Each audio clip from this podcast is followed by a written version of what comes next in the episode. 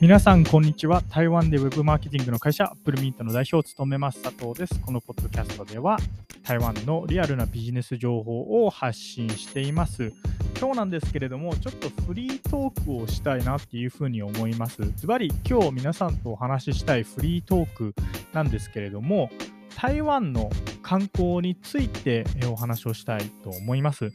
ちなみにフリートークって今は言ってるんですけれども、これはどういう意味かというとですね、僕普段ポッドキャストを撮るときは、なん、なんて言うんですかね、ちょっとした原稿を一応準備します。ちょっとした原稿って言っても、その、例えばこの話をしようと思ったきっかけを少しなんか箇条書きで1、2行書いて、で、テーマはこれでみたいな、そのできっかけの後にどういうことを話して結論は何かみたいな、まあ、本当に台本っていうほどのものじゃないんですけれども、一応、まあ、そんなものを準備していたりとかします。で、今日なんですけれども、まあ、そういったものを一切準備せずにですね、こうして皆さんと、まあ、皆さんとって言ったら言い方おかしいですね、皆さんに、えー、僕が考えていることであったりとか、まあ、僕が思うことを、え、お話ししたいなというふうに思います。前置きが長くなりましたけれども、台湾の観光についてお話をしたいと思います。そうですね、結論から言うと、今、台湾へ観光に来るのは、ちょっとおすすめしないっていうお話です。まあ、なんで台湾の観光を今おすすめしないかっていうとですね、ズバリコストですね。費用になります。まあ、飛行機代はですね、サーチャージが確か4月からでしたっけ、少し落ち着くみたいなお話が出てるんですけれども、依然として少し高めになります。例えば、エコノミーで、えー、JAL とか ANA あるいはエバー航空、スターラックス、中華航空ですかね、あの辺の、まあ、いわゆる LCC じゃない普通の飛行機で台湾に来ようと思ったら、えー、大体1万から1万5000元ぐらいはすると思います。まあ、これがエコノミーですね。ごめんなさい。で1万から1万5000元って日本円にすると今大体、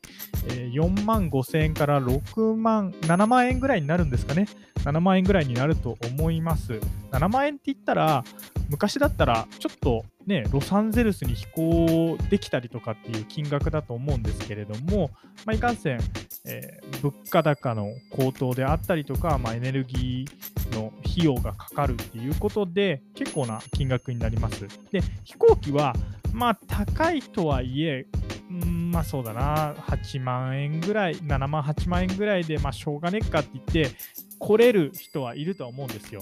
ただ、まあ、そこから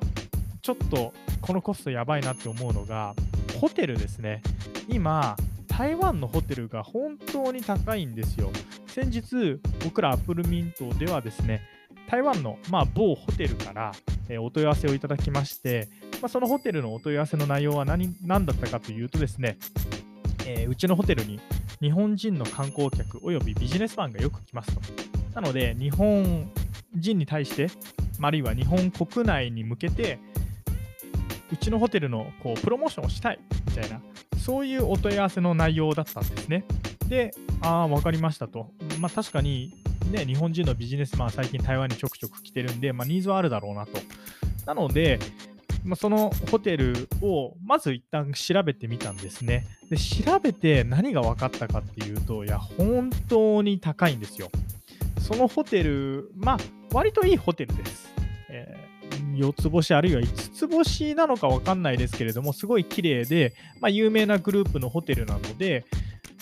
割といいホテルなんですけれども、そのホテルの1泊の、まあ、金額ですね、現在、まあ、3月から4月にかけての1泊の金額なんですけれども、なんと6000元から、まあ、大体8000元ぐらいでした。まあ、6000元っていうと日本円でいくらになるんですかね。2万4000、あるいは3万円ぐらいですかね。で、8000元なんで、えー、4万円ぐらい。で、この3万円から4万円っていうのが、おそらくなんですけれども、一番安い部屋なんですよ。やばくないですかいわゆる、まあ、ビジネスとか出張者が行くような部屋って言ったら、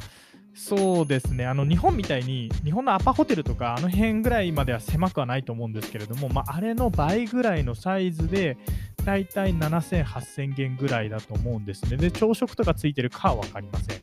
まあ、ただ、台湾のホテルが異様なほど高いと。日本も物価高とかだと思うんですけれども、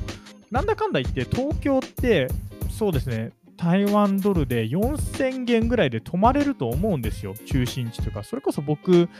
東京に出張へ行くんですけれども、ホテル代いくらぐらいでしたっけね ?3000 元とか4000元ぐらいでした。まあ、ね、そんないい部屋じゃないというか、僕寝れればいいんで、狭い部屋というか、まあ普通に朝食なしの部屋を取ったんですけれども、それで4000元、3000、4000、4000いってないですね。多分3000元ぐらいで取れたんで、それを考えると、台湾のホテルのこの金額は異常だなと。倍ですよ、倍。6000、7000元ですよ。で、例えば家族なり、あるいは友人で来るじゃないですか。少なくとも2泊3日ぐらいはするわけですよ。2泊そこに泊まったらもうそれだけで1万2000元で、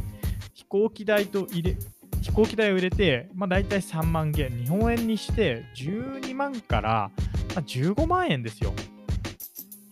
恐ろしいですよね。台湾の2泊3日の旅行が、まあ、15万円とかすると 昔それこそまあねなんか JTB とか HIS とかで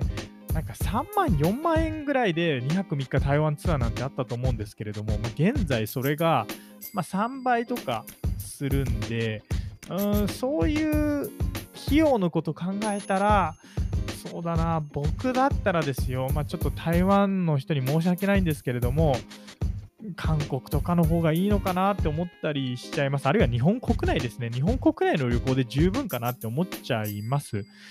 はい。まあ、なので、今日ちょっとフリートークではですね、こう、台湾に観光に来ない方がいいよって言い方良くないんですけれども、まあ、ちょっと今シーズン的にホテルが異常なほど高いんで、まあ、これが落ち着くかどうかは分かりません、正直。ただ、うーん、もう少し様子見てから来る方がいいんじゃないかなっていう、まあ、そんなお話でした。ちなみにですね、台湾は今天気は最高で、だいたい日中は25度くらい、26度、半袖ですごい気持ちいいぐらいで、夜は少し涼しいかな、まあ、あるいは少しだけ冷えるかなみたいな感じなんで、まあ、シーズンとしては本当にベストなんですけれども、僕だったらもう少し待って、それこそ10月末とか11月、また天気が良くなるんで、その時ぐらいに台湾に来たらいいんじゃないかなって思っていたりとかします。以上、アップルミント代表佐藤からですね、まあ、フリートークでした。それではまた。